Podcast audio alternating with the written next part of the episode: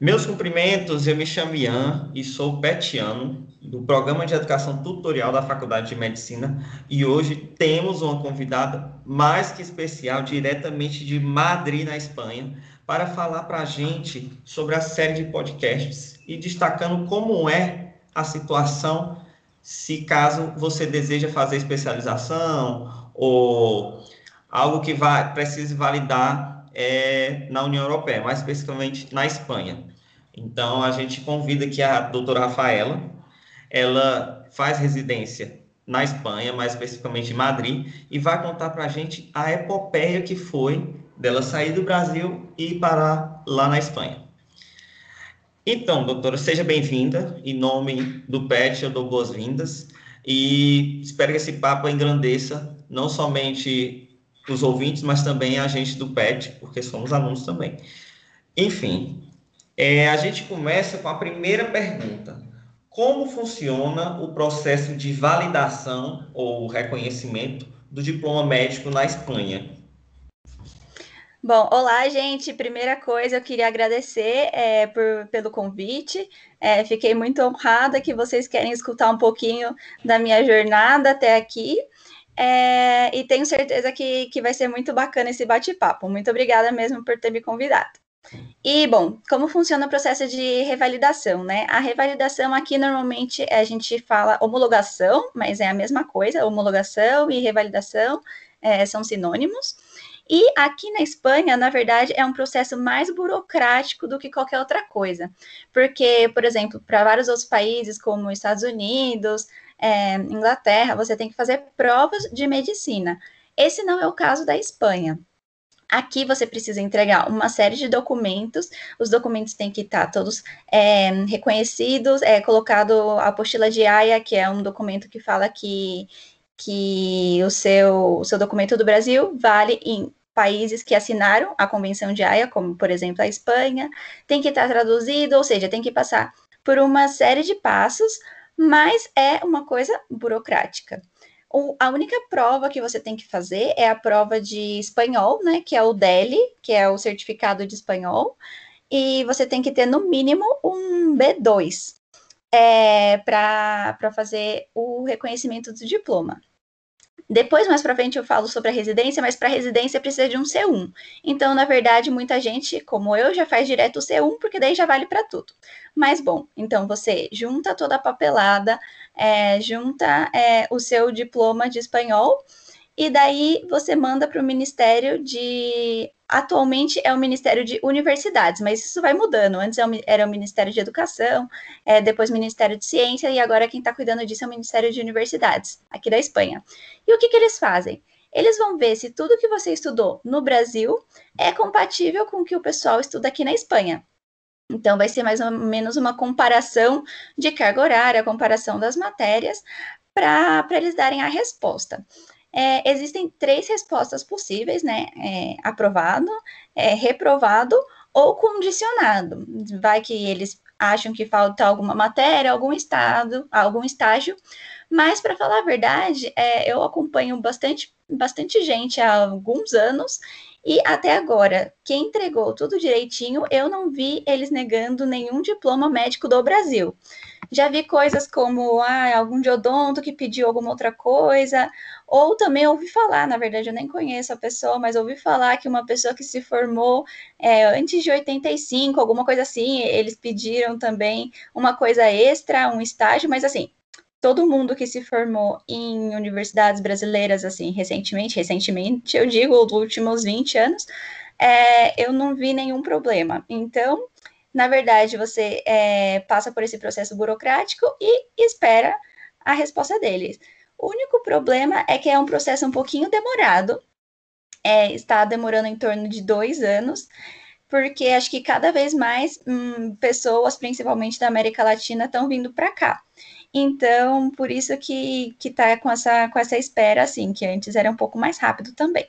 Então, em resumo, não tem prova é, de medicina, você faz. É, tem que fazer a prova de DELI, que é a prova de certificado de espanhol, e é, organizar um, uma série de documentos que está no site do, do Ministério é, que, em resumo, é, diploma, é, a carga horária dessa faculdade, conteúdo programático, é, coisas desse tipo, né? É seu documento, passaporte, um formulário, uma taxa, é, mas é um processo tranquilo comparado a muitos outros países e muito mais barato também. É claro que tudo vai depender, porque as coisas feitas no cartório no Brasil, de um estado para outro, varia muito o preço. É, além disso, também tem a tradução, que só tem uma tradutora no Brasil que pode fazer, mas tem gente que faz com tradutores da Espanha ou de outros países, então varia muito o preço também por causa disso. Mas, assim, não, não passa, é, na verdade, gira em torno vai, de 4 mil reais. É, isso comparado com alguns outros países, na verdade, é considerado um valor baixo. Então, o único probleminha é esse, a espera de praticamente dois anos e, e só isso.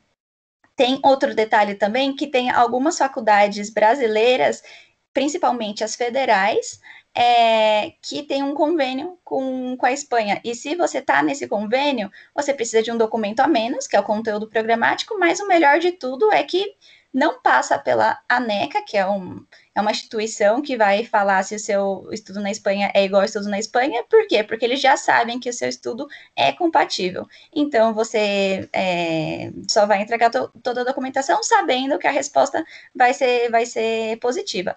No meu caso, quando eu fiz toda, toda a papelada, minha faculdade, que é a Universidade Federal de São Paulo, não estava ainda nessa lista, não tinha convênio. Então eu passei pelo processo normal, eles viram que tava, que era tudo compatível e me aceitaram. Mas atualmente é, tanto a, a, Universidade Federal de São Paulo como é, outras federais do Brasil estão nesse convênio. Então, a parte positiva é isso, que você já sabe o resultado final, mas mesmo se você não tiver, é, não se preocupe, porque é isso que eu falei de todos esses anos que eu venho acompanhando, eu vejo que se as pessoas entregam a documentação certinha, é, é, é aceito. Pronto, show. Tu já respondeu a segunda pergunta sobre a questão da residência. E para subespecialização, aplica-se esses mesmos processos? O custo para a subespecialização ultrapassa os 4 mil ou não? Não, isso que eu falei antes é tudo para para homologação, não para residência. Isso é para você ter o seu título reconhecido aqui na Espanha, você ter o seu papelzinho falando que você é médico aqui também. Depois disso, quando, com esse papel em mãos, se você quiser, você pode prestar a prova de residência, que é, é uma prova é, unificada, é uma prova para o país inteiro, é, não vai por hospitais, assim, por exemplo. É como se fosse um Enem no Brasil, uma prova única, é, que tem uma vez por ano, e você não escolhe a sua residência antes. Você presta a prova, tendo sendo brasileiro precisa do, do diploma C1 de espanhol, como eu falei para vocês, e da homologação e de uma taxa, mas a taxa é baixa, a taxa é tipo 30, 35 euros, alguma coisa assim. E e você faz essa prova. A prova tem 175 perguntas de múltipla escolha, mais 10 de reserva. Essas 10 de reservas é assim, vai que eles anulem é, duas perguntas, daí eles usam as duas primeiras de reserva, mas, ou seja, tem que responder todas, tem que responder 185 perguntas em 4 horas. Depois, eles organizam todo mundo da maior nota é, até a menor nota, sendo que 90% é a nota da prova e 10% é a nota do seu histórico escolar. Então, todas as suas notas que você tirou na faculdade contam um pouquinho também, apesar de ser 10% só, pode fazer alguma diferença. Então, é, eles organizam todo mundo, do primeiro ao último. E nessa ordem, as especialidades são escolhidas. Então, o primeiro pode escolher entre todas as, as especialidades em todos os hospitais, é, em todas as cidades. Número 2 pode escolher todas, menos a que o número 1 um pegou. Número 3, todas, menos a que o número 1 um e o número 2 pegaram. E por aí vai, até acabarem todas as vagas. É, então, esse é o processo de fazer a residência aqui na Espanha. É, acho que ficou alguma coisa sem, sem responder essa sua pergunta? Não, tá, tá tudo ok. Era mais essa questão da homologação. Homologação, é um trava-língua, né? Uhum. Então, é, ela precisa ser feita, mesmo é, indo fazer subespecialização ou residência, serve para tudo, para entrar, ingressar é, é, no país, né? Como, Exato, como, como médico. Pronto. Em relação ao idioma, é, é necessário ser fluente em espanhol, se utiliza uhum. o inglês também, e caso não seja fluente nenhuma das duas línguas, o candidato pode passar por um período preparatório voltado para essa questão? É, aqui precisa sim ter é, o, o, espanhol fluente para vir para cá. Isso eu estou falando é, para fazer é, quando você já é médico no Brasil, né? Terminou a, a, a, graduação no Brasil e vem fazer a residência. Então, você tem que ter o espanhol fluente primeiro, porque para fazer a revalidação você precisa ter o B2 de espanhol. Segundo, se você fizer a residência, se você for fazer a prova de residência, você tem que ter o C1. E, além disso, a prova é uma prova é, que você tem que correr contra o tempo. Como eu falei, são 185 perguntas para responder em quatro horas. Eles, ah, os cursinhos aqui sempre falam para a gente responder uma questão por minuto e porque o tempo que sobrar é o tempo de passar no gabarito. Então, assim, é tudo muito rápido. Se você não está com o espanhol é, na ponta da língua, também fica complicado para você competir com pessoas que estão falando espanhol a vida inteira, né? Que são é, espanhóis mesmo. Então, eu acho que o, que o que é mais importante fazer durante a graduação no Brasil, se você quer vir para a Espanha, é treinar o espanhol. Porque as outras coisas só dá para fazer depois de formado, juntar toda essa papelada, essa papelada, diploma, conteúdo programático e tudo mais, a faculdade só te dá depois de formado. Então, é, dessa parte burocrática não tem muito o que fazer enquanto você é aluno ainda. O que sim dá para fazer é estudar bastante espanhol e, e já ter a prova de o certificado de espanhol. Então, é, quem quer vir para cá, essa é a primeira dica que eu dou sempre. Se ainda está na graduação, treinar o máximo possível espanhol e colocar o espanhol no seu dia a dia. É, vai estudar alguma coisinha de medicina mesmo? Procure em espanhol, vai ver um filme, vê com, com a legenda em espanhol, vai, ou procura um filme que seja em espanhol mesmo, é, escuta a música é, com a língua espanhola, tudo isso vai fazendo com que o espanhol seja é, uma língua mais, é, mais normal, né? Mas vai fazendo você ser cada vez mais fluente. É, em relação ao inglês, é importante, acho que qualquer médico no mundo inteiro, né, saber inglês, a maioria dos é, artigos importantes e congressos internacionais, todos são dados em inglês. É, aqui no dia a dia a gente usa muito pouco. Alguma vez que eu usei foi com algum paciente que não falava espanhol, que era estrangeiro, a gente teve que usar o inglês, ou para estudar mesmo, para ler algum artigo. Mas é, para vir para cá não adianta saber só o inglês, tem que saber o espanhol também. Isso eu tô falando já para vir como médico, né?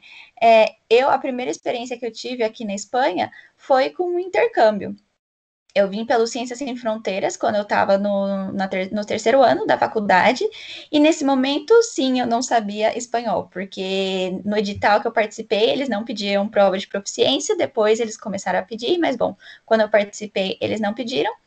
E então eu vim assim, na verdade, sem saber falar nada, só sabendo falar olá, que tal?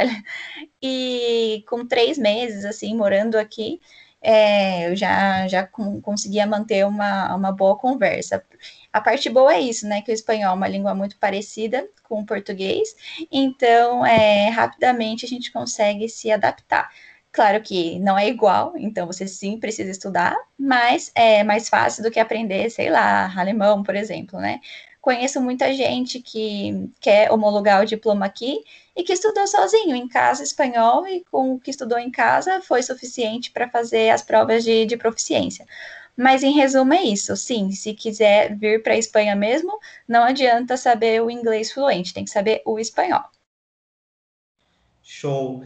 E quais foram os principais fatores que fizeram você optar por realizar a residência no exterior? E em relação à residência no Brasil, quais os pontos positivos e negativos influenciou? É, bom, eu comecei a pensar em fazer residência aqui, né, depois da minha experiência de intercâmbio, porque é, eu sempre quis ter uma experiência fora, uma experiência é, no exterior, mas nunca tinha pensado na, na Espanha, na verdade. É, a Espanha não conhecia a Europa, não, é, então não estava nos meus planos. Mas quando eu vim pelo intercâmbio e conheci o país, várias coisinhas me fizeram, depois de terminar a graduação, vir para cá. Por exemplo, é, o sistema aqui é um sistema público, é um sistema universal, como muito parecido com, com o SUS, é baseado na, na, na atenção primária, e só que funciona muito bem, né? É como se fosse um SUS que funciona melhor na prática do que só no papel.